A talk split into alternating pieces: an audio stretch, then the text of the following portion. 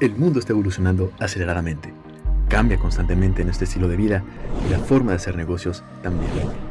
Charla Experta es un espacio digital en el que escucharás a especialistas y expertos reunidos en un solo lugar para hablar de negocios y tecnología. Presentado por Julio Gómez, consultor fiscal. Esta es una producción de Julio Gómez MX. Todos sus derechos reservados. Comenzamos. Muy buenas tardes todos, tengan todos ustedes. Hoy traemos a un invitadazo que nos va a venir a impartir una conferencia máster, como le quieran llamar, por el tema que tenemos el día de hoy, que va enfocado a líderes. Así que si tú eres líder, te recomiendo ver este podcast porque te vas a llevar maestría terminando eh, estos aproximadamente hora de, podcast. Vamos a estar hablando sobre los errores, sobre algunas eh, ventajas de armar un buen equipo, entre otras cosas, así que mejor quédate en el podcast para verlo. Y bueno, pues es momento de presentar a mi invitado. Él es el señor Mario Elsner. Y les voy a dar un poquito de su semblanza, un poquito, o sea, esto es como el cambio, la morralla de su, de su CV que tuve que resumir hacia el resumen del resumen. Es licenciado en Contaduría Pública por la Universidad Autónoma de Yucatán. Tiene una maestría en Alta Dirección y Negocios Internacionales en la Universidad de Anáhuac es Business Director para Energizer Holdings México y fundador de Business Game Changers y miembro Academia de Negocios para Pymes. Ha publicado libros como Conquista tu cliente 60 minutos y One Habit to Thrive a Post-COVID World, que este, déjenme decirles que fue bestseller en más de cinco países y tiene su podcast que es Mario Elsner, Liderazgo de Impacto, y tiene un lema que es piensa como director, actúa como emprendedor. Y justamente, y bueno, primeramente, bienvenido Mario. Oye, pues muchas gracias, gracias por la invitación. Es un honor estar acá con tu audiencia. Eh, la verdad es un placer tener este espacio para poder hablar con colegas, ¿no? Y sobre todo que me siento muy a gusto. Nunca ejercí como tal, tuve mis minutos de contador en la carrera. Es una carrera que me apasiona. Creo que es un gran fundamento para ser un gran hombre de negocios el día de hoy aunque mucha gente nos encasilla y dicen que somos cuadrados, pero esas etiquetas, como muchas que hay, incluso en temas de liderazgo que ahorita vamos a platicar al respecto.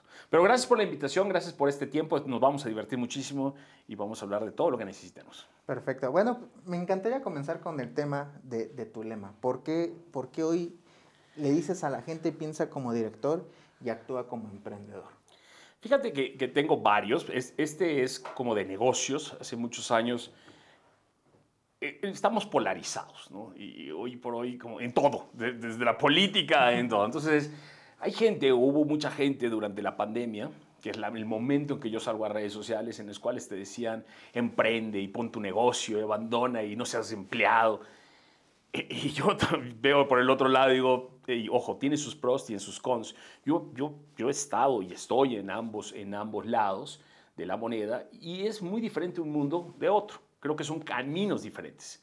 Pero si logras conjuntarlos, que es donde entra el superpoder de llevar a tu compañía a otro nivel. Porque tú puedes tener un gran emprendimiento, un gran producto, un gran eh, negocio familiar, pero si no logras adoptar prácticas de un director corporativo que agilice, escale tu negocio y tú bien lo, me vas a entender, sistematizas no, no, no entras a este juego de individualidades, sino entras a un grupo colectivo, tus negocios los puedes potencializar y escalar. La realidad es que el entorno global ha cambiado. Hoy estamos hablando de que antes competíamos quizás con los de nuestra cuadra, o los de nuestra ciudad. Hoy, hoy somos un mundo global. Hoy competimos en todos los aspectos con gente, no solo mexicanos, de otros países, gente con muchísimo talento, y eso nos tiene que tener siempre en un o dos pasos adelante. ¿Por qué creo que es importante? Porque un emprendedor tiene una sangre, un corazón impresionante, no le tiene miedo a nada, se atreve, tiene una personalidad padrísima, pero si logra conjuntarse, ya sea con equipo o ya sea con esta planificación, guía, vas a desgastarte menos, quizás puedes llegar más rápido y eso te va a poner en otro nivel como emprendimiento. Ahora, tú eres un director, como puedo serlo yo de una compañía global, tampoco puede ser que veamos, ah, soy empleado, no voy a hacer lo mío, no me muevo de aquí a acá. No, no, no. Acá es cuando hay que operar como emprendedor, con el corazón, vamos a innovar, vamos a, romper, vamos a desarrollar talento. Este, hace poquito yo les decía, es que en el mundo corporativo se habla de adaptar al cambio. Les decía, desde mi perspectiva, con mi filosofía de liderazgo, no es adaptarse a los cambios, es construir cambios. Nosotros ser dueños del cambio. Entonces es una mentalidad de emprendedor. No es que no se pueda, no, todos podemos adoptar esto, podemos educarnos en, estos dos mundos. El tema es que no hay una verdad absoluta, ¿no? como a veces nos hacen creer. Yo creo que si logras, es como el fútbol, patear con la izquierda, patear con la derecha, vas a ser súper poderoso. Y en el mundo actual de los negocios lo vas a necesitar. ¿no? Vas a necesitar estrategia de negociación, eh, conocer un poco más de, no solo de labioso de ventas, sino de decir, oye, ¿cuánto me cuesta un cargo de fill rate y no entregar? Y todo lo que se pasa en el mundo corporativo. ¿no? Es complejo, pero es necesario aprenderlo. Entonces no podemos quedarnos en ninguno de los dos lados.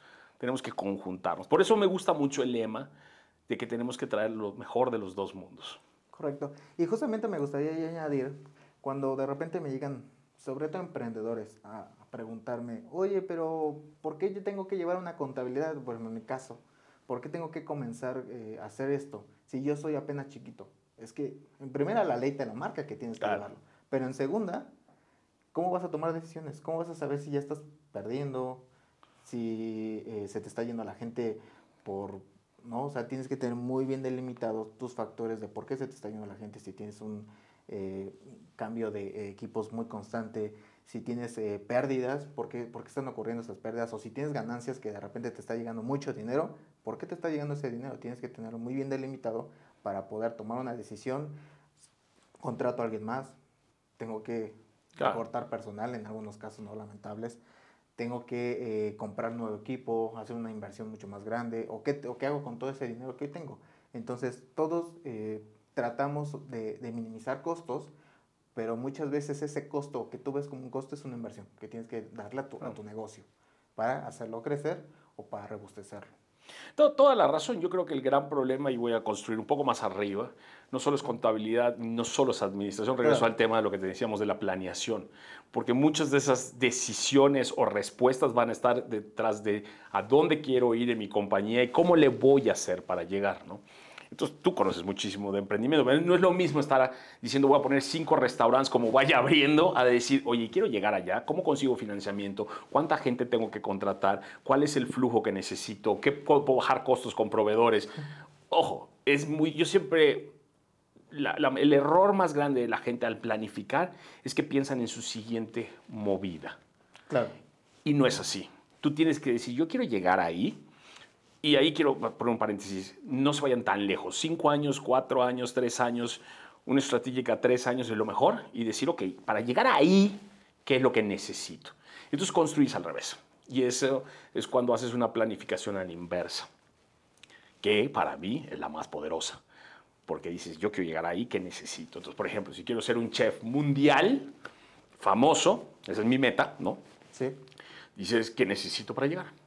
Ah, pues me tengo que ir al extranjero a, a, cocinar en uno de los mejores restaurantes o voy acá al Pujol. O sea, tú vas decidiendo qué hacer. No estás pensando de que, ay, necesito ir a trabajar en un restaurante. No, no, pongo la, la, la mira hasta allá y de ahí voy desconstruyendo y me tengo que tomar un curso, etcétera, etcétera. Cuando uno planea con su presente, por mentalmente planeas limitado. Sí. Mentalmente. Porque, oye, es que hay que ser el mejor chef. Es que no tengo, no puedo, porque estás pensando en tu presente. Por eso te tienes que visualizar, llevar al futuro, y es lo que hacen los líderes, y de ahí dices, ahora, ¿qué necesito? ¿Cómo lo arreglo? Y empieza la creatividad. O a lo mejor, oye, puedo irme prestado, mojado de raid, y empiezas a ver las opciones, en lugar de ensemismarte en tu realidad, que a lo mejor es lo que te limita. Cuando cambias de ver el tablero así y le das la vuelta, tu visión magnifica. ¿no? Claro.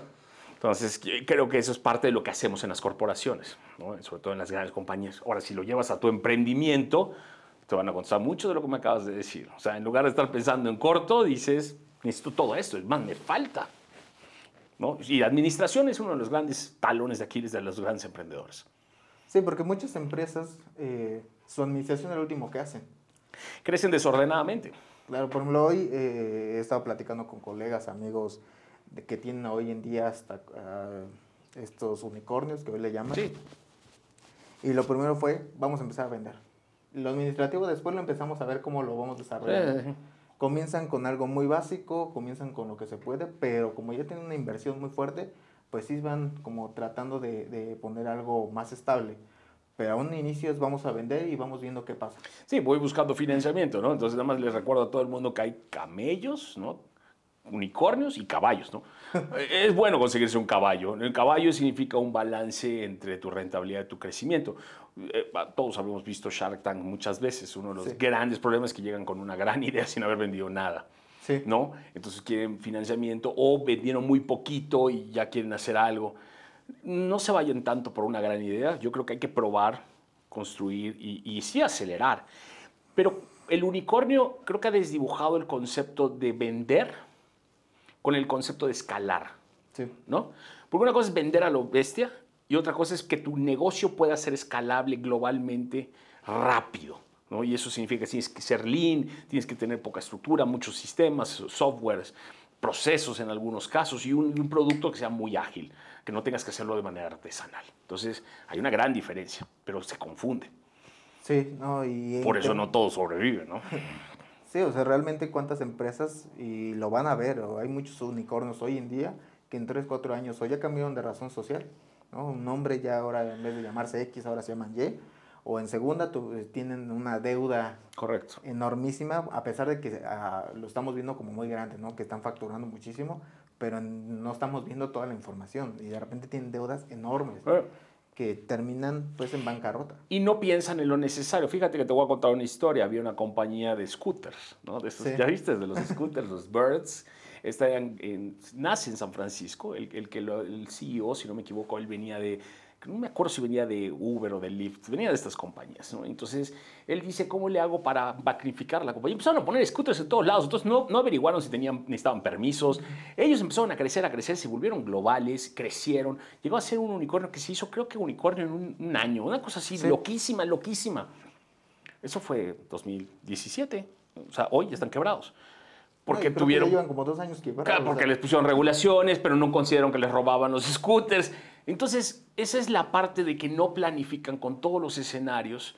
Y está padre, puede ser, pero ¿de qué te sirve ese llamará de petate en los negocios? Antes los negocios, por ciertas razones, hasta limitantes geográficas, duraban 60 años promedio. Hoy 16 y contando, ¿no? O sea, vemos negocios que duran 3 años.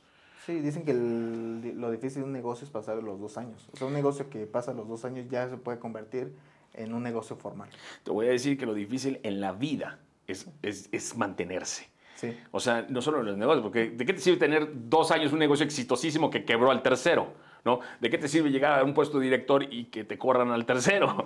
¿De qué te sirve tener un viral en TikTok si ya no vuelves a tocarlo? O sea, creo que el, el éxito en la vida termina siendo mantenimiento y constancia, ¿no? Constancia es la... Constancia y consistencia y todo lo que sea disciplina y con eso eliminas un poco la falta, por lo menos en mi caso, de talento.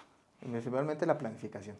Sí, y, y, cuando tú sabes bien qué es lo que quieres, a dónde quieres llegar, es muy fácil como líder también que lo comuniques, que, que, que, vayas, que no pierdas el norte, que es como tu Waze, que de repente te desvías y dices recalculando y vuelves a clavarte. Es porque tienes claro a dónde quieres ir. ¿no? Eso es muy importante en los negocios y en la vida. Sí, porque si, si tú empiezas como a tergiversar tu objetivo, te empiezas a ir por otro lado y, y va a llegar un momento que decías, es que yo quería llegar a este objetivo, que era mi objetivo y en lo que me estaba concentrando, en lo que me especialicé, en lo que hasta cumplí con todas las regulaciones, pero ahorita ya me fue a otro que tengo que empezar a rascarles desde cero, cuando yo ya tenía toda la estructura para este. Y puede ser que a lo mejor en un futuro puedas otra vez ¿no? Eh, tener toda la estructura para el nuevo, pero por lo menos ya, ya perdiste tiempo. Sí. Ya perdiste eh, hasta... Eh, Nos pasan dos cosas, lo que se llama el, shiny object, ¿no? Hay, hay, dos modelos, la gente que todo el tiempo está constantemente cambiando y moviéndose y la gente que tampoco se mueve y se muere con la suya, ¿no? Hay un intermedio entre los dos. Pero, pero me acuerdo hace muchos años de que vi un documental, fíjate, que decían del el tráfico que existía entre Los Ángeles y San Diego y que ibas en la autopista, ¿no? Entonces hicieron un ejercicio de que uno se iba a quedar en el carril derecho constante y otro iba a estar, ya sabes, moviéndose y tratando de llegar más rápido a San Diego. Al final del ejercicio ganó el que iba constante y que no se movió del carril. Yo creo más en paso seguro, como dicen a veces los japoneses, creo que es sin prisa, sin pausa, ¿no? Y a un norte. ¿Puedes reajustar? Sí, tampoco nos, podemos, nos tenemos que morir con una idea. Hay que recalcular y hay que replantear, por eso uno tiene que estar haciendo análisis constantes en su camino. Pero el estar moviéndote, desgastas, desgastas a tu equipo. Fíjate que cuando somos líderes, uno de los grandes problemas, me dicen, Mario, es que el jefe tóxico, es que no hay jefe tóxico. El problema es que como nadie nos enseña a estar a cargo y queremos hacer muchas cosas, desgastamos. Pero no es que seamos malos, es que nuestro estilo hace que mi equipo ya no sepa para dónde, porque yo me estoy moviendo demasiado. Creo que por eso la planificación es muy buena, la parte administrativa y la parte de tener claro a dónde quiere ir uno, ¿no? Y lo otro que platicábamos off the cameras es por qué también lo quieres hacer, ¿no? Porque a veces, eh, y ahorita si quieres metemos a temas de liderazgo, ¿qué te motiva? ¿Por qué lo estás haciendo? Cuando tu por qué es un poco equivocado o no está bien configurado, tus acciones te pueden, te pueden mal encaminar, ¿no? Y al, menos hablando del temas de liderazgo, y yo creo que de los negocios igual, ¿no? Es que quiero ser rico, acomodé el lugar, entonces no pago impuestos, entonces, ¿no? y eso es porque tu objetivo es, es, un equivocado en lugar de servir a tu cliente, ¿me doy? Entonces es un cambio tenue, pero es un cambio muy importante de por qué quieres ser Julio Gómez, consultor fiscal, ¿me doy? Sí, claro, o sea, tienes que, tienes que delimitar muy bien tu, tu, tu, objetivo y, como decíamos, no moverte de él, no empezar a tergiversar toda tu, todo tu modelo de negocio y en primera, si lo que quieres es ganar dinero, pues vete a hacer, ¿no? Cualquier otra actividad ilícita y vas a ganar muchísimo. Pero que te apasione. Pero hacer un negocio que realmente te esté apasionando, que te esté jalando como, como líder, que sí. aparte eh, no muchos dicen, es que yo no quiero tener jefes, entonces me voy a hacer emprendedor y de repente te das el tope porque como emprendedor tienes muchos jefes que son tus claro. clientes o a quién tienes que estarle reportando. Construyendo sobre el comentario, ¿por qué no quieres, creo que quieres ser emprendedor? Es que no quiero tener jefes. Eso no es un motivador poderoso, ¿no? Entonces, ¿por qué quieres tener un negocio? Es que quiero tener dinero. No es un motivador poderoso. Realmente en el liderazgo y en los negocios, tenemos que meternos porque queremos hacer la diferencia, hacer un cambio, hacer una mejora de todo lo que están recibiendo. Miren, yo voy a tratar de ser mejor. Cuando ese es tu, tu, tu por qué, no te va a parar nadie. Porque estás yendo más allá.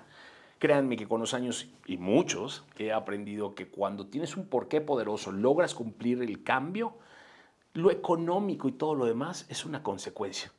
Incluso llegas a un momento en que ya ni siquiera es tan importante porque ya no es qué haces o qué tienes, es quién eres y en qué te conviertes, lo que se vuelve lo más importante.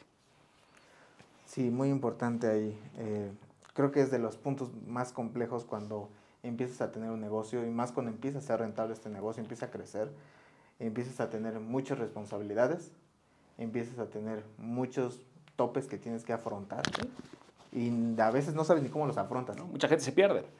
O simplemente no agarra y dice, ¿sabes qué? Bajo telón porque ya, ya no quiero hacerlo, ya me frustré, ya, eh, ¿no?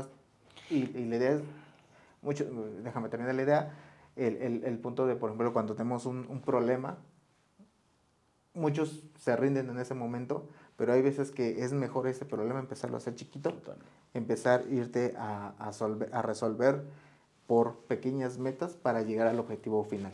Porque muchas veces dicen, ay, es que es un gran problema. Pues sí, pero a ver, vamos a desglosarlo. ¿Por qué llegamos a ese gran problema? Es que a lo mejor eh, no tuvimos buena comunicación. Entonces, vamos primero, ¿cómo claro. podemos llegar a, a, hacia atrás? Vamos a ver por qué no llegó la comunicación correcta. Empiezas a revisar, a lo mejor no se copiaron a las personas correctas, se consultó a una persona que a lo mejor no era experta en el tema, ¿no? que por ahí también hablábamos. Eh, empezamos a tener a una persona que por ahorrarnos un costo, pues ahora se convirtió en meramente una claro. pérdida y empezamos a, eh, a, desdoblarlo, empezamos a contactar a lo mejor a la gente correcta, empezamos a tomar decisiones correctas y ahora sí, ok, ya el tema de la comunicación funcionó. Ahora, ¿qué más pasó? Ah, fue otro tema.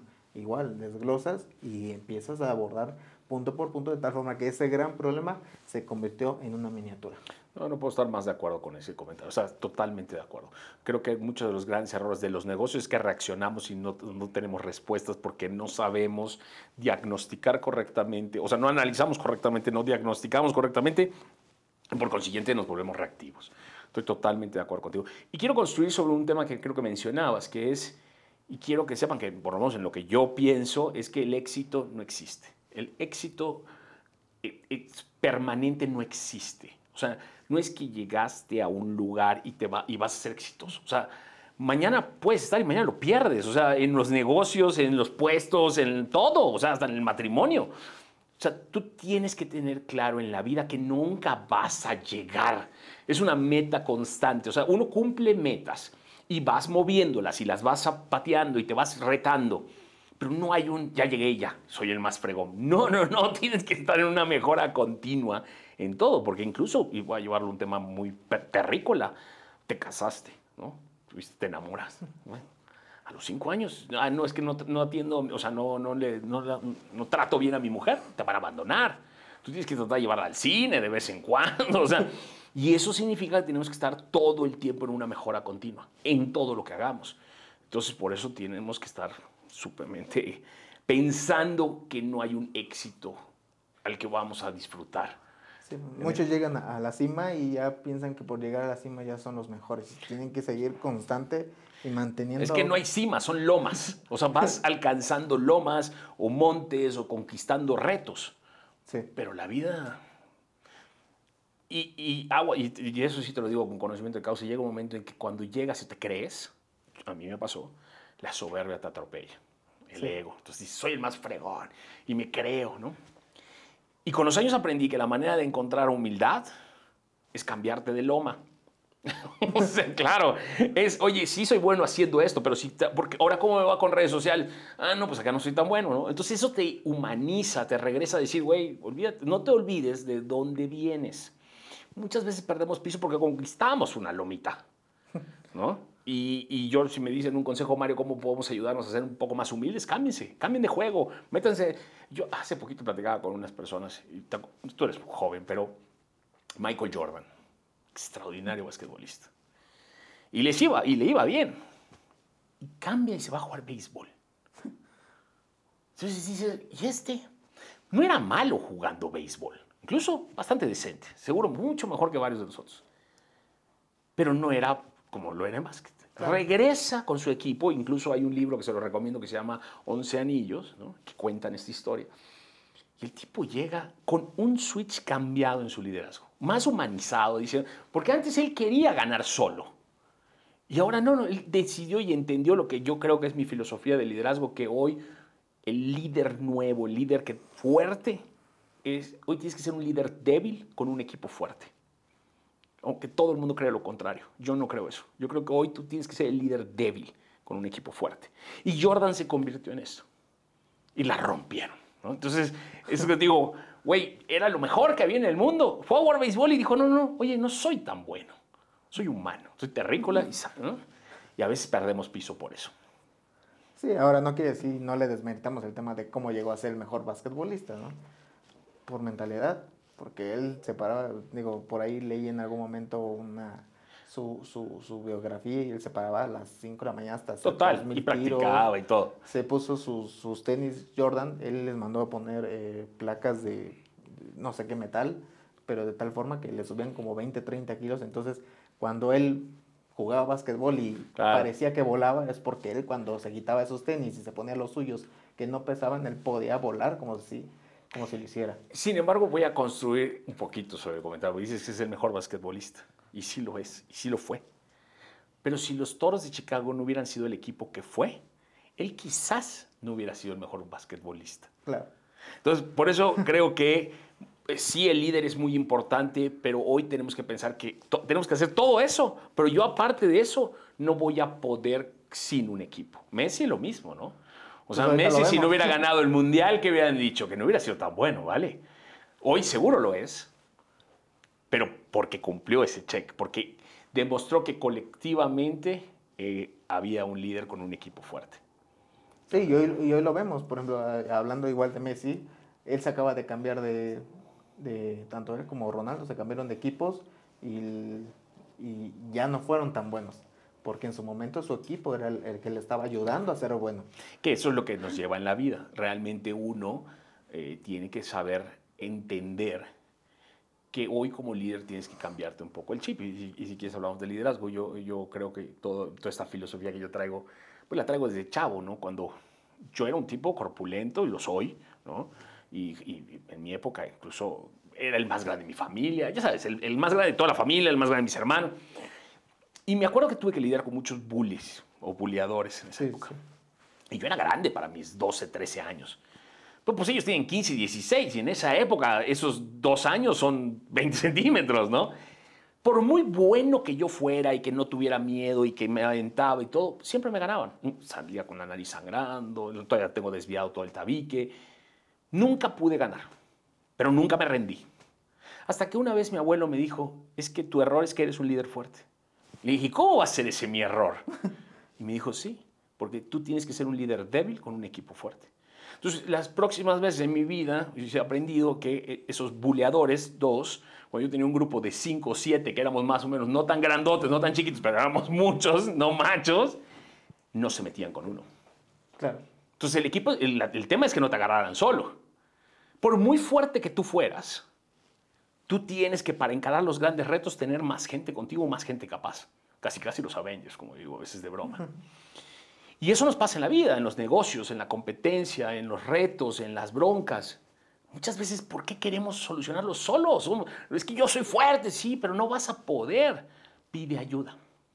Y no lo hacemos, porque nos demerita como líderes. Entonces, es incongruente, pero hoy en el mundo tenemos que ser débiles y rodearnos de gente mucho, mucho más fuerte.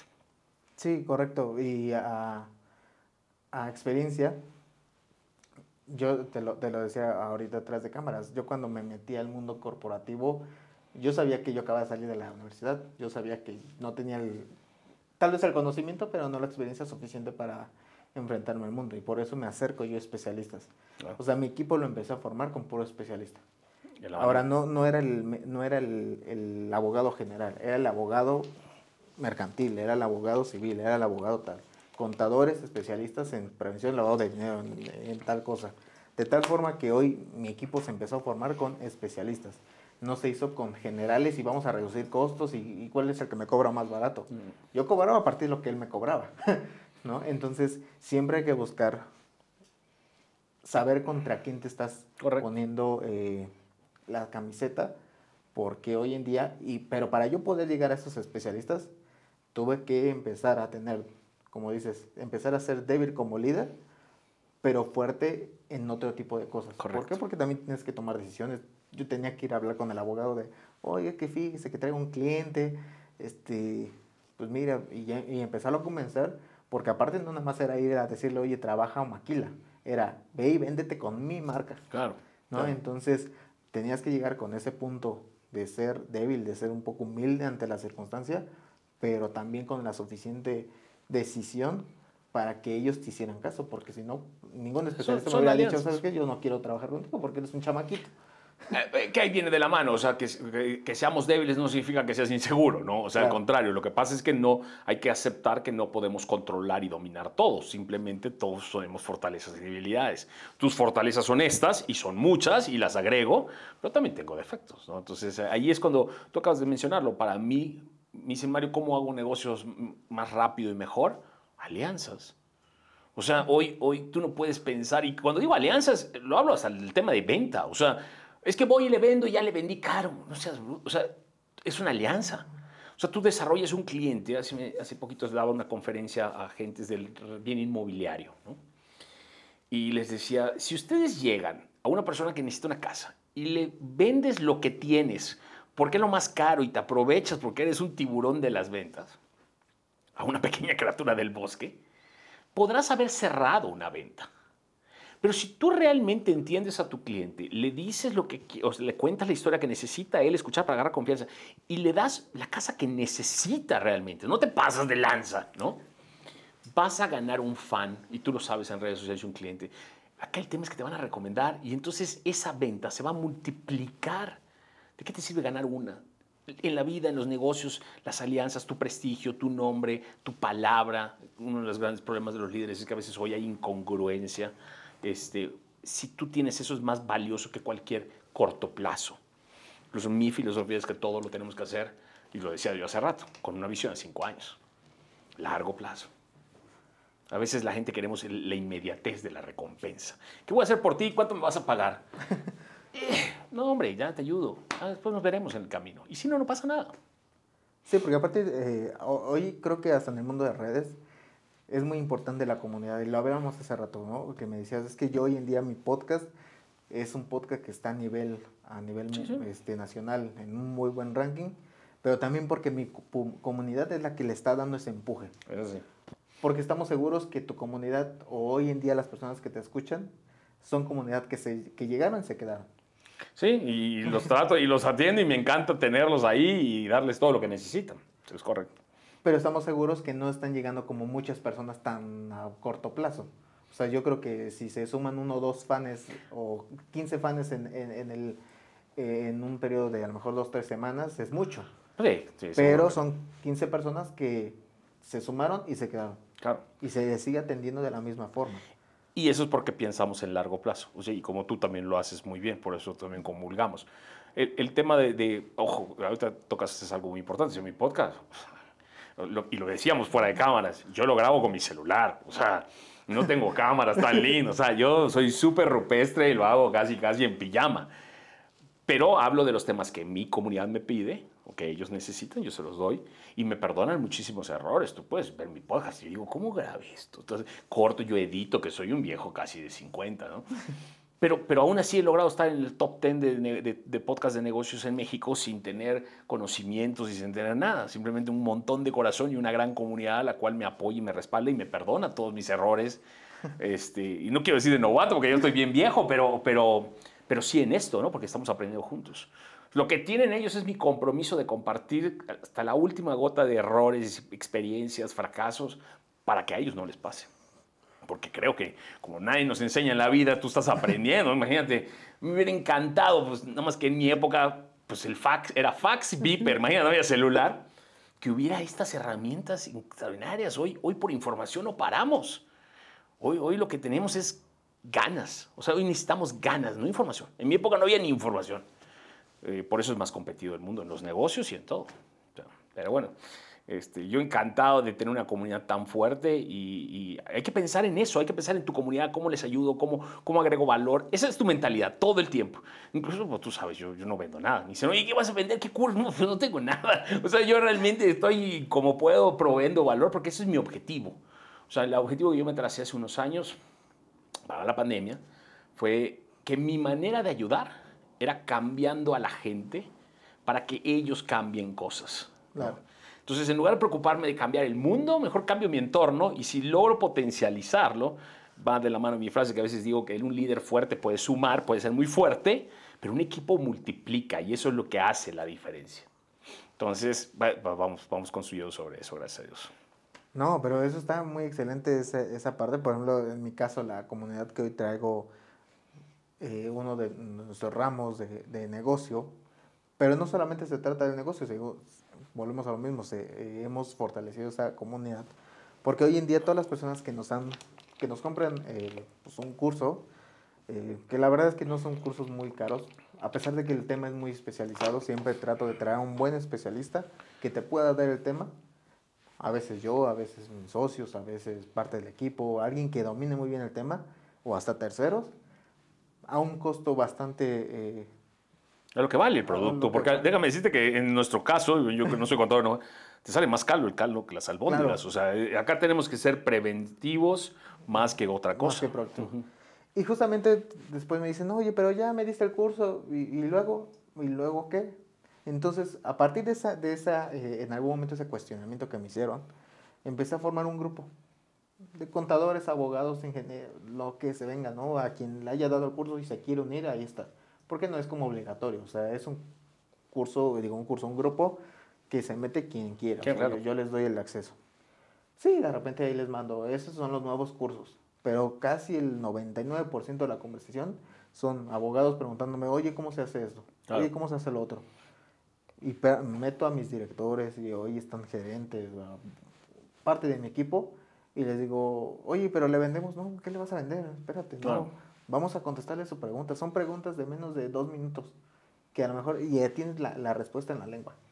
Entonces, eso, Eso nos ha ayudado muchísimo a fortalecer mucho. Hoy en día literalmente no hay curso que yo no tenga ya una serie de personas que, que quieran comprarlo porque, porque saben perfectamente que les voy a dar un curso que está muy bien eh, formado, muy bien hecho, pero en segunda, que les voy a seguir respondiendo preguntas. Claro.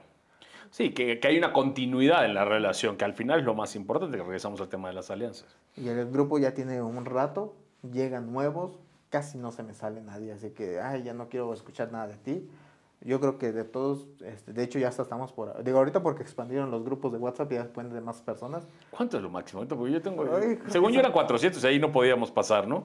Yo por eso tengo Telegram también. Hace dos años eran como de 250. Mm. Después lo subieron a 400, creo que ya están de mil grupos, una cosa así. Ah, bueno, ya.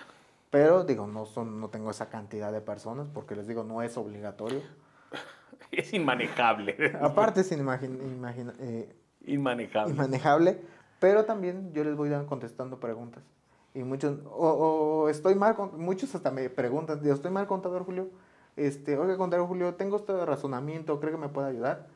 Sí, con mucho gusto, este, Claro. por lo que veo está de esta forma, ya sea yo o parte de mi equipo que les contesta, eh, les damos los fundamentos, y realmente eso nos ha ayudado muchísimo, y, y no se les cobra nada en ese grupo, ¿no? No, claro que no. Porque, por ejemplo, eh, en algún momento me pasó que así me dieron un curso y me dijeron, oye, pero pues, si quieres estar en el grupo tienes que pagar una iguala de tanto. Y le dije, oiga, pero. Y lo pagué en su momento. Dije, pues a lo mejor está interesante todo lo que comparte. Lo pagué. Si habían dos mensajes en el grupo al mes, eran muchísimos. Eso sí, 50 mensajes de todos sus cursos nuevos. ¿No? Bueno, ahí me avisas cuál es para no meterme. De ahí eh, creo que no me lo pagué un mes o dos meses y me salí. Y fue cuando yo dije, ¿por qué no hago un grupo donde realmente te Claro. puedas expresar y realmente haya alguien que te quiera ayudar? Claro. Sí, porque al final es así la vida, ¿no? O sea, que, que termina siendo ayuda. Yo, bueno, yo, yo no tengo un poco diferente, porque bueno, creo que estás en uno de ellos, mío. Sí. Pero yo lo que Dos, estoy tratando de promover es más de que, como, estoy, es, como es liderazgo y es un poco menos técnico y especializado como lo tuyo, eh, abogo más a la experiencia de la gente que está en mi comunidad. Entonces, la idea es que cada quien que tenga un problema, que todos tenemos problema, otros con otra experiencia pueden también ayudar y, y orientar, ¿no? Que sea, es- yo lo llamo más que con la comunidad, es un círculo, una mesa redonda, como el rey Arturo, de que todos puedan apoyar y, y apoyarnos entre nosotros, ¿no? Claro, porque aparte dicen que nadie tiene la experiencia suficiente para Nadie. poder con todos los problemas del mundo. Y más en temas de gente. O sea, yo creo que en temas de gente todo cambia. O sea, lo que a mí me funcionó hace 20 años, hoy cambió, ¿no? Y, y, bueno, lo que me funcionó ayer, hoy cambió. Y, y yo creo que lo que hace rico un... un- un- bueno, hablábamos de- del equipo fuerte, yo por eso armo equipos fuertes.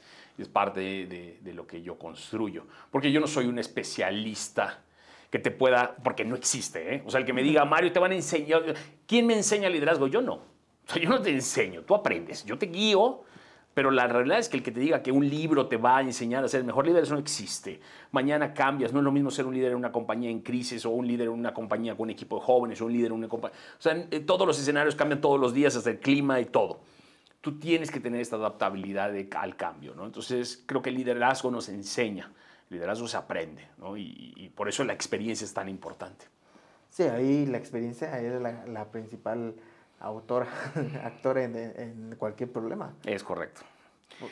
Y nunca vas a estar listo. Porque hace poquito me preguntaron, Mario, que hasta grabé un podcast de eso porque me lo preguntaban. Oye, ¿cuándo vas a estar listo para ser líder? Nunca. o sea, atrévete y aprende. O sea, es como la bicicleta. Te subes y te vas a porrear maybe dos veces, pero, pero ojo, ponle llantitas.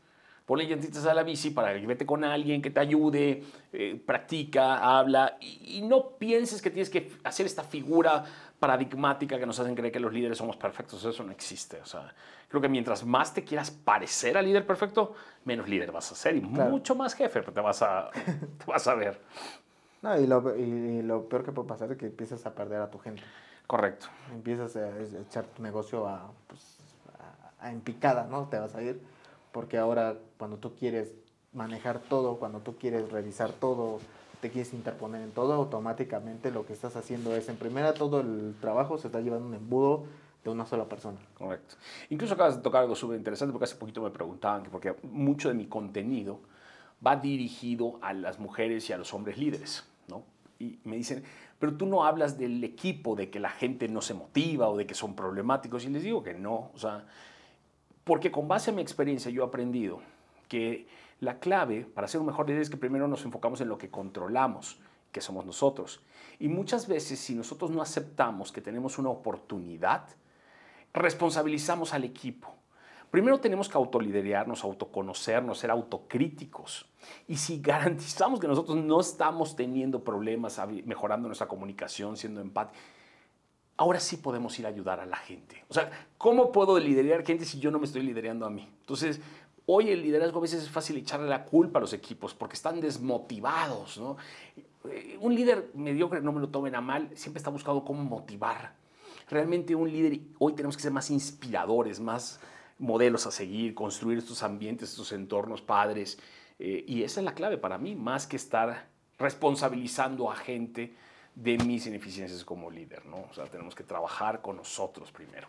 Sí, porque aparte como líder a ti te, a ti te es parte de tu responsabilidad hacer esos equipos.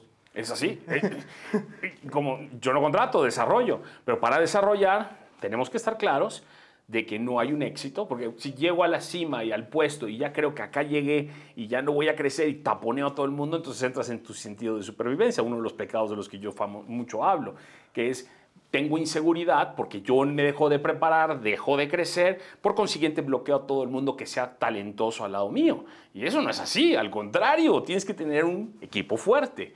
Pero tú tienes que trabajar contigo para no caer en este mal de Cronos que se llama, que eliminas a todos tus equipos o, los nulificas más que los eliminas. Sí, tampoco se trata de agarrar y empezar a despedir gente. No, hombre, no, no, no, al contrario. Tienes que aprender a conocer muy bien a tu gente y como dices, a lo mejor en tu caso, pues no contrato, digo, en mi caso todavía me toca a veces contratar, o por lo menos ver el perfil de la gente que se va a contratar. Pero en tu caso... Sí contrato, eh, sí contrato, y lo, y lo, digo abiertamente, contrato en los, en los superpoderes que yo no sé. O sea, en una compañía de logística, de finanzas, marketing, yo contrato gente expertísima y buenísimos de finanzas y ya basto. Donde yo soy fuerte es donde me doy el lujo de desarrollar gente. Es más, no lo llamemos lujo, yo tengo la responsabilidad de desarrollar gente, eso lo creo así. Porque yo ya aprendí, ahora, ¿por qué no desarrollo más gente en mi área? No los voy a desarrollar en un área que no es la mía, ¿no? O sea, es como si yo les diera clases a los contadores, ¿qué te voy a dar clases a ti? Tú eres un experto en tu área. Es más, lo más seguro es que yo haga una alianza contigo. Me doy y, juntos nos ayudemos. Eso es lo que hace fuerte un equipo. Ahora nada más vemos el, el tema de, de reclutar o, o, atraer gente como nómina, o sea, también como proveedores. Al final estás reclutando personas, estás haciendo alianza con alguien y aunque tengas un proveedor, tienes que colaborar con él para ver cómo vamos a trabajar. Yo, yo he trabajado o he estado con personas que dicen, es que yo con mi contador nunca me hago eh, con mi contador o la persona que haya contratado, nunca me hago, nunca compagino. Sí, no hago fit, no es empático conmigo. Pero y le digo, ¿cuánto tiempo estoy trabajando con ellos? Tengo 30 años. Pero bueno, igual que yo con mi suegra. pero ahí, eh, pero, y nunca platicó con él y dice, no, o sea, yo le mando mi información, él me hace el, pago y se acabó. Es, una, es un desperdicio, es un gran desperdicio, porque cuando tú tienes una relación para empezar, y, quiero retomar, no, ya no tienes nómina, ya no tienes colaboradores, hoy tienes que verlos como socios, como platicábamos hace rato, aliados, etc. Y tu contador es tu mejor aliado, es, la persona que te va a asesorar. Si tú no eres un experto en administración en finanzas, y decirle, oye, ¿cómo hacemos una planificación? Ayúdame. Entonces no puede ser que nada más te mande mis gastos, los procesas y pagues mis impuestos. Eso es un desperdicio para mí de, la, de, la, de lo que uno hace. Te lo dice un contador que nunca ejerció contabilidad, pero uno de mis grandes fortalezas es la administración. Y, creo que estas conversaciones son las más ricas, sobre todo para un negocio. Tener esta asesoría de expertos como puede ser tu caso. Sí, porque aparte te van dando, por ejemplo, en nuestro caso, ¿qué es lo que más nos ayuda, por ejemplo, como contador? En mi caso, yo soy más consultor de negocio que contador igual. Pero, eh, ¿qué es lo que a mí me da, me alimenta? Que yo he visto muchos diferentes negocios, y hay negocios que de repente les digo, oye, ¿y esto lo podemos aplicar en otro? ¿Cómo vamos a aplicarlo? Claro. Llego, se lo platico al equipo de trabajo que yo tengo, oye, ¿qué crees que vi esta parte? ¿Cómo lo aplicamos? Acabo de tener un cliente o tengo otro cliente que tiene esta falla. ¿Podemos aplicar lo que esta persona estaba haciendo con este cliente? Se lo, se lo convertimos. Es más, hasta en algún momento, oye, quiero presentar a una persona que tal vez te pueda resolver tu problema. ¿no? Y eso nos va ayudando. Nosotros somos un centro de, de negocios que conocemos un poquito de todo, ¿no? Digo, nos vamos especializando, pero conocemos un poquito de todo y podemos crear nuevos procesos, nuevas administraciones o mejorar administraciones y conocemos números. Claro, claro. Con eso ya es un... No, pero lo que estás haciendo es un rol de líder, porque al final estás unificando personas, les estás dando un propósito común, les estás dando un beneficio para todos, este, y eso lo que estás haciendo es lidereando. O sea, qué egoísta sería no presentarle a nadie más. Y es muy, o sea, hay gente que lo hace. Pero cuando tú coordinas y ves, ves por el bien de los demás, regreso al tema, es un tema de mindset, de mentalidad. Dices, Mario, ¿cambias los negocios? No, prefiero cambiar primero a la gente. La gente cambia, los negocios son una consecuencia de. Lo que acabas de decir es cómo potencializas tres socios de tus negocios. O sea, me explico lo que me acabas de contar en dos fracciones de segundo. Así que así es como debemos empezar a operar de hoy, hoy en día. Yo, yo así lo veo. Sí, porque vamos, al final, como dices, vamos forjando alianzas y estas alianzas en algún momento nos van a dar más resultados, nos van a dar muchos beneficios y nos van a hacer que el mismo negocio vaya creciendo. Totalmente de acuerdo. Y, quiero construir aparte sobre algo muy importante que a veces no nos damos cuenta. ¿no? Y quiero regresar al tema, a lo mejor muy rápido, de humildad. Tú ya tienes una carrera avanzada, ya lograste muchas cosas y yo te conozco bastante porque nos hemos tratado ya de tres años, quizás desde la pandemia, nos conocemos desde ser followers casi, casi así, así, se dice hoy. Eh, y construido sobre eso, tú no puedes pensar que porque ya tienes un número de followers, y yo sé que tú no es tu caso, pero me ha tocado verlo, este, ah, no, es que yo ya no pelo a nadie, es que yo ya soy un despacho, ya no ayudo. Hay que ayudar, yo estoy seguro que eso es lo que hace la diferencia hoy, hoy en día, ¿no? Que no perdamos de vista de dónde venimos, cómo empezamos, este, porque todos fuimos cero followers. Sí. Todos fuimos cero followers, ¿no? O sea, yo me acuerdo cuando arrancaba y, era, era, un pulgoso que me decía, hola, hola, y quería que alguien me hiciera conversación, casi casi daba like para que alguien me lo siguiera.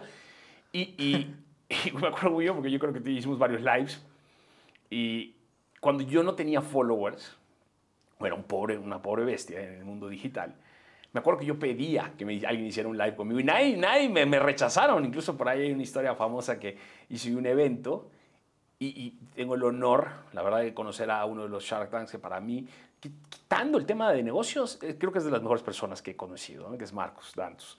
Este, entonces me dice, oye, ¿hiciste una conferencia con Marcos? Sí, porque fue el humano que me contestó, porque le mandé a miles y nadie me quiso contestar, ¿no? Y a veces llevando eso hoy a mi vida en las redes sociales, casi siempre yo le contesto a todo el mundo. O sea, a mí no me importa cuántos followers o quién eres, o sea, porque en ese momento así me hubiera gustado que me trataran a mí. Entonces, a veces se nos olvida de dónde venimos y eso pasa en los negocios, pasa en el liderazgo, pasa en todos lados. Yo les invito a que nunca, siempre recuerden dónde estábamos y, cómo hemos evolucionado, hasta para valorarnos un poco. Sí, realmente eh, hay muchos líderes que, bueno, líderes o jefes realmente que ya se creen inalcanzables, ¿no? Llegan a ser su humildad empieza a desaparecer y empieza a decir, yo ya no le contesto a nadie, yo y todos los mensajes, bueno. quien, quien sea, ¿no? Y a lo mejor no todos son mi, mi expertise y los mando con el más acercado o la persona exacta, quien nos puede ayudar, porque pues yo no puedo hacer todo, pero eh, siempre trato de contestarles. Y a lo mejor ya hay unos que nada más dicen, no, Leslie, nada más te quería saludar y quería, este, pues, platicar contigo. Sí, ¿qué te puedo ayudar? Y me ha tocado personas que me llegan y dicen, es que quería platicar contigo, pero no es nada de negocios. Y ya estamos en llamada. Y digo, bueno, ¿qué te puedo decir? Pues fíjate que me llegó un chavo una vez, me dice, es que quiero platicar con alguien porque acabo de romper, de romper con mi novia. Mm. Y dice, y la verdad es que le mandé como a muchas personas y pues tú fuiste el que me contestó. Okay. Le dije, bueno, pues ya estamos aquí, vamos a continuar, cuéntame el chismecito, ¿no? Claro. pero, este, ya, digo, a lo mejor en expertise pues no, no podría llegar a decirte como, no, pues, mira, haz esto, es lo otro, porque yo soy psicólogo. a veces lo que la gente necesita que es que lo escuchemos, muchas veces, o un apoyo nada más, o saber que estamos para alguien, ¿no? O sea, a veces es tan simple como eso. Tan, tan, eh, y empezamos a, a, realmente formar, formar muchas, eh, pues muchas alianzas, muchos, eh, pues una comunidad un poco más humilde y lo empiezan a detectar tu misma, tu misma, eh, tu misma comunidad. Por ejemplo, algo que he visto mucho en, en, en tus grupos, Mario, es que eh, pues todos los líderes que hoy en día están tampoco se sienten superpoderosos. Se sienten personas que con un cargo, con una responsabilidad, a lo mejor mayor que muchos otros, pero que siguen siendo alguien me puede ayudar. Porque pedir ayuda no es ser débil, no es saber hacerlo, es meramente decir, no puedo con esto o no sé por dónde comenzar quiero que alguien que sí tenga la experiencia me pueda dar. O la experiencia en eso, porque hay gente que tenemos mucha experiencia en una cosa y en otra industria no. Fíjate que acabas de tocar un tema muy importante. Yo, yo, o sea, lo que sí es el ADN común de mis grupos es precisamente esa, esa filosofía que yo traigo de ser un líder débil con un grupo fuerte. Créeme que hay muchos que no les agrada mucho lo que yo digo porque ellos son los líderes y la gente es la que está mal. ¿no? Entonces ellos no lo ven como yo lo veo. Eh, pero es un tema de gustos. Es como la vainilla y el chocolate. A uno le gusta una cosa, ¿no? Yo creo en eso, ¿no? Y es lo que me ha funcionado por muchos años. Tengo 20 años en la misma compañía y 7, o sea, pero tampoco es la verdad absoluta y no hay una receta secreta y como dije hace rato, en liderazgo menos, o sea, cambias y como pude haber sido, porque yo fui tóxico mucho tiempo y hay un montón de errores. No, no, no, tendríamos cuatro horas para que te cuente todos mis defectos y errores y todos los he cometido. ¿eh? Y fui incluso, como dije en muchos lados, tóxico hasta como mi persona. Porque yo era de los que trabajaba, hoy te decía mis horas, y ah, antes yo trabajaba, no sé, 12 horas, eh, no dormía, fumaba dos cajetillas al día. Este, era tóxico hasta conmigo, o sea, mi afán de querer ganar o de protagonismo o de resultadismo, porque todos estamos en esos pecados, eh, pues me estaba deteriorando. Me voy dando cuenta con los años. Entonces, ¿yo, qué, ¿por qué hago yo todo esto que estoy haciendo en redes? Porque, oye, si me hubieran dicho hace 15 años, oye, Mario, no seas tan güey, no, no cometas todos estos errores, me hubiera encantado, ¿no? Porque hoy estaría en una mejor posición. No, eh, posición personal, ¿eh? Porque yo, yo, en la vida creo que soy bastante feliz con lo que tengo, ¿no? O sea, no, no, necesito más, no necesito menos. Pero, pero físicamente hubiera llegado menos desgastado, a lo mejor hubiera tenido más tiempo con mis hijos, o sea, yo Ojo, porque esta palabra es muy dura, el balance, eh, como contadores. Yo creo que el balance, uno tiene su balance, ¿no? O sea, y cada balance es diferente. Pero creo que pude haber hecho otras cosas. No me arrepiento de nada, pero pude haber mejorado en otras, ¿no? Y eh, nunca es tarde. El chiste es que cambies, que logres cacharte, aceptar, que es el gran problema, a mí todas las personas que me dicen, oye, Mario, es que ya me di cuenta que tengo un problema, digo, bienvenidos, vamos, te ayudo. Las personas que vienen a darme una razón por las cuales todos están mal y ellos están bien, no, no puedo hacer nada. Porque primero te tienes que aceptar cambiar para que yo te pueda ayudar. Si no, tienes que derramar ese vaso para después ya... Es como todo en la vida. Para transformarte, tienes que primero aceptarte. Claro. Y, y no hay de otra. En lo que hagas. Es lo que yo creo. Sí, creo que todos hemos llegado a ese punto donde te vuelves tóxico tan contigo mismo que empiezas a repercutir en, a, tu alrededor. Sí, claro. ¿no? Por ejemplo, en algún momento yo empecé a tener mucha toxicidad a nivel, ¿no? Este, en algún momento, pues desfachatarme, ¿no? Irme a... Oh, somos humanos, ¿eh? Regreso al tema. Todos somos terrícolas, o sea, cometimos errores. Y empezaba a tener ese mismo comportamiento, me alejaba, o sea, los negocios los dejé a un lado, empecé ¿no? Y fue y no te lo, o sea, no se formó mucho, fue hace unos cuatro años, un, año antes de la pandemia, empecé a irme así como, como por otros caminos, empecé a, tener muchas consecuencias en mi trabajo en ese momento, pues en cierta forma trabajaba full time con una compañía, este, a veces llegaba, a veces no llegaba. Claro. Digo, por ahí tenía mucho apoyo por parte del personal que estaba yo a su cargo, pero eh, pues se me decían, oye, pues, ¿qué tienes? ¿Qué pasa? Yo, no, no pasa nada. Pero realmente empezaba yo a tener muchos eh, conflictos. Después de eso ya fue cuando yo decido eh, pues salirme de esta compañía ya por convicción propia. Porque uno de mis principales de los que yo no estaba como, eh, como muy convencido era por horarios. Yo trabajaba en un horario, mm. pero un horario que yo me imponía no un horario que me daba la mm, compañía. Flexibilidad, que, libertad, llamémoslo un poquito, Entre comillas, ¿no? Porque hoy me toca pues cubrir más tiempo hasta los que no debería. Pero eh, empiezo a tener muchos problemas y, y, ahí aparece entonces yo tenía ya equipo a mi cargo. O sea, mi equipo a mi cargo empezaba a tener también esas fallas, empezaba a presentar esas fallas, porque como decimos a un inicio, tú eres la, la o sea, al final tú no vas a contratar, pero tú empiezas a ser el líder de esas personas. Es el responsable. Y entonces cuando yo empiezo a ser irresponsable y empiezo a tener muchos problemas, mi equipo empieza a hacer lo mismo. Y en ese momento literalmente casi tuvieron que sacar a todo el equipo por lo mismo. Entonces ahí fue un error que yo cometí catastral en ese entonces que después yo lo empiezo a hacer y empiezo ya cuando empiezo con mi compañía y empiezo yo con la empresa, fue un change completo porque al final tuve que entender que si la compañía estaba mal, si el equipo estaba mal, era por mi culpa, no por las personas, ¿no? Y empiezas a tener esos cambios de cómo puedo mejorar. Ahora ya mejoré yo, ya me entendí yo, ahora tengo que hacer que los demás se acepten, que los demás empiecen a tomar decisiones sobre sí mismos, porque sé que esas decisiones sobre sí mismos empiezan a afectar a la compañía.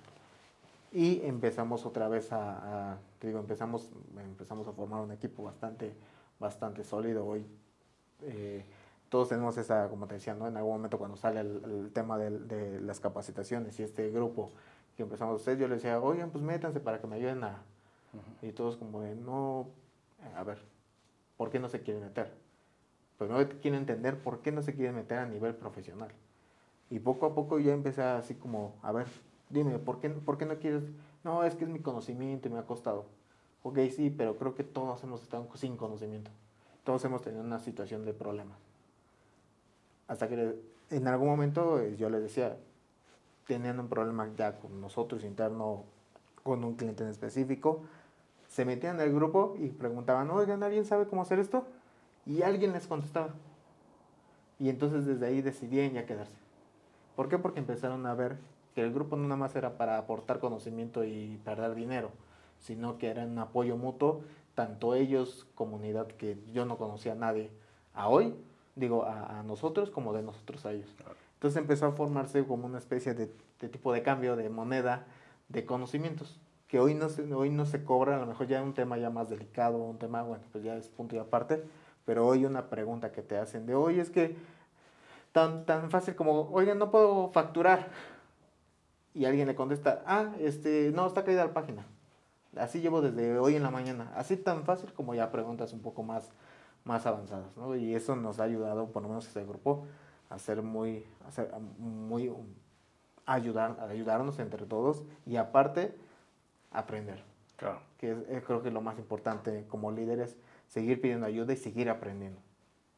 No, claro, eh, bueno, el que deja de aprender deja de crecer, así de sencillo, ¿no? O sea, en la vida, eh, te decía yo que es una mejora continua en todo y la, educación continua tiene que estar en, nuestro ADN a, a, fuerza. Sí, sí, sí.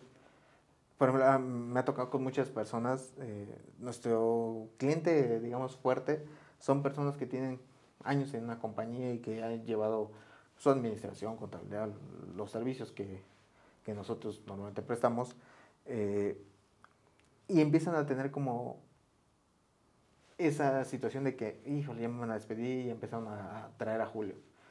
Yo a los empresarios les digo, no me corras a tu contador, tu contador te conoce, tu contador sabe quién eres. Y si nunca te ha dicho nada es porque tú no lo has dejado. Déjame a tu contador. Oye, pero es que me va a salir doble de caro porque tengo que pagar a él, te tengo que pagar a ti. Vemos cómo lo revisamos eso, pero déjame a tu contador. Y hemos platicado con el contador y le digo, oye, ¿tú has visto algo que podamos cambiarle a esta compañía? Ah, pues es que yo he visto que tiene estos controles y estos no sirven y estos sí sirven. Y Él conoce el negocio. Claro. Y aunque yo se lo propongo, le digo, y siempre el crédito se lo lleva quien, quien es merecedor. Le digo, oye, hablé con tu contador y me dice esto. ¿Y por qué nunca me lo dijo? Pues porque tú nunca lo dejaste hablar. Porque tú querías abarcar todo el negocio. Y hemos crecido con compañías que de una simple contabilidad que le íbamos a llevar, hoy su contador ya le dejamos toda la contabilidad, ya nada más nosotros lo revisamos o ya nada más nosotros estamos ahí viendo que no se haga. Ya nos contrata para otro tipo de servicios, pero mientras el, el, que ya le estaba fallando, vuelve a hacer. Porque les, les vendamos ya, en cierta forma les damos, vamos dando capacitación, están en todos los grupos, eh, se siguen actualizando, los empezamos a, meter de síguete capacitando, síguete capacitando porque empiezas a, perder muchas cosas. Y hay contadores que ya te sabes que yo ya tengo lo suficiente, yo con que me paguen esto y ya ustedes hagan lo demás. Pero ya es decisión propia. ¿Por qué? Porque ya son personas ya muy pues, de avanzada edad, ya 70, 80 años, pero han estado 50 en la compañía, ¿no? Entonces, pero siempre es, no quiero despedir a nadie. Es más, tú estás trabajando con un contador o un equipo de contadores, no los despidas. Nosotros nada más vamos a estar revisando, pero vamos a estarlos guiando a que hagan las cosas sí, claro, reencausas el recurso. Exactamente. Y eso nos ayuda muchísimo, te digo, salen de ahí otro tipo de, negocios, otro tipo de servicios, pero hoy en día es reencauzar al equipo, llevarlo otra vez al objetivo en común y que realmente muchos de los errores de los negocios o de los eh, empresarios es que no escuchan los equipos. El, mayor, o sea, que es lo que decimos al, al, respecto. Aparte, les gusta que le digan lo que ellos quieren escuchar. Entonces eso no te va a llevar a ningún lado. Tú tienes que tener a los que yo llamo problemáticos, que te están siendo irreverentes y te están diciendo lo que no quieres escuchar. Sí, hace, hace poquito tuve un problema con un cliente. Me dice, oye, es que tu contador, o sea, la persona que está llevando su caso como su ejecutivo, me está diciendo que no todo lo que le digo. A ver, vamos a hacer una llamada. Ya, tuvimos una llamada con el contador. Es que yo le digo que tengo que, que quiero deducir tal cosa y quiero deducir tal cosa y que no se puede. Y yo, bueno, es que sí, no se puede. Pero dice, pero es que yo quiero un contador que me diga que sí a todo. Le dije, es que entonces eh, yo soy, el servicio que te estamos prestando está mal. Dice, porque yo te voy a prestar un servicio que va a ser lo que tú pediste es conforme a ley. Si tú me dices, oye, pues vete a conseguir uno de, claro. de, Un arquitecto que fuja como contador, claro. Uno que, que sea contador y te haga lo que tú quieres. Yo te voy a llegar a hacer lo que, por lo que me estás pagando, que es un servicio profesional. Si ya quieres un servicio ahí de, de, volador, pues yo no soy la persona que te pueda estar ayudando. Y, a cada rato eh, tenemos ese tipo de clientes o ese tipo de personas que ya cuando estamos dando servicio te dicen, es que me dices que no a todo, pues es que no se puede, ¿no? Este, y, es algo que, que antes dice, pero es que mi... Con ah, el punto era porque decían, es que mi contador anterior o hay otro que me dice que sí se puede hacer. Vamos con el contador anterior o con el contador que te está diciendo que sí. Hemos armado, a ver, contador, nos dice aquí nuestro cliente o esta persona que usted está diciendo que sí se puede eh, hacer esta situación. Pues es que sí se puede porque de acuerdo a la ley, híjole, ¿cómo le digo que ese artículo de GOR? Ya hace 15 años que no existe. Sí, porque la, el contabilidad se mueve muchísimo. Exactamente, ¿no? Entonces, ahí es cuando empezamos a tener ese tipo de, de conflicto, que al final es un conflicto, al final es pues seguir aprendiendo y seguir enseñando, porque de repente nos hemos encontrado con contadores expertísimos o muy buenos que nos lleguen a a ver señores, este, creo que estamos entendiendo mal, porque de acuerdo a esta otra ley o de acuerdo a esta otra cosa, sí se puede hacer. Y llegues y aprendes. Claro. Y dices, wow, ¿no? Te quedas así como aprendido y algo y siempre estamos en esa expectativa. nadie va a tener la verdad absoluta, la realidad. claro, sí. O sea, no, eh, yo creo que al el contrario, mientras más ángulos tengas, te, te, puede dar una mejor perspectiva y puedes tener un mejor criterio. Que nada más pensar que lo que nos ha funcionado es lo que, lo que funciona. Por eso siempre es bueno tener gente con más... Eh, diversa al menos en los grupos, ¿no? De todo tipo, desde jóvenes, edades, sexos, todo. Mientras más incluyente, mejor, más poderoso tu equipo. Sí, aparte con muchas ideologías para que puedan seguir y como y como y volviendo un poquito a, tocar un punto que sean hoy una alianza y no una nómina. Correcto, es así. Pues bueno, Mario, con esto quiero empezar ya, más vamos a cerrar el podcast. ¿Qué, eh, qué aprendizaje de plática, qué máster de plática tuvimos contigo. Muchas gracias por, por, por, aceptar la invitación. Espero que no que sea la primera, pero no la última para hoy en día charla experta. Y eh, bueno, cuando gustes, tienes aquí un espacio para hablar. ¿Dónde te podemos encontrar, Mario? Mario Elsner, básicamente en todos lados. Este, es lo mismo. En podcast, si quieres estar escuchando, tengo pues, capítulos a cada rato. Liderazgo de impacto es lo que me pueden encontrar tanto en YouTube como en podcast, en cualquier plataforma. Eh, y, básicamente pues hablamos de miles de estilos de errores, liderazgo. Créanme que más errores de cualquier otra cosa. Pero bueno, espero poder ayudar. Bueno, pues nos vemos en la siguiente cláusula que vamos a tener un invitado eh, bastante, bastante entretenido. Ya lo, estarán, ya lo estarán viendo, bastante interesantes sus pláticas. Pero bueno, por ahora, pues muchísimas gracias por haber eh, estado en este programa, haber escuchado todo. Espero que se lleven mucho aprendizaje, que yo estoy seguro que sí. Así que, pues, hasta luego. gracias por invertir su tiempo acá en este, con nosotros.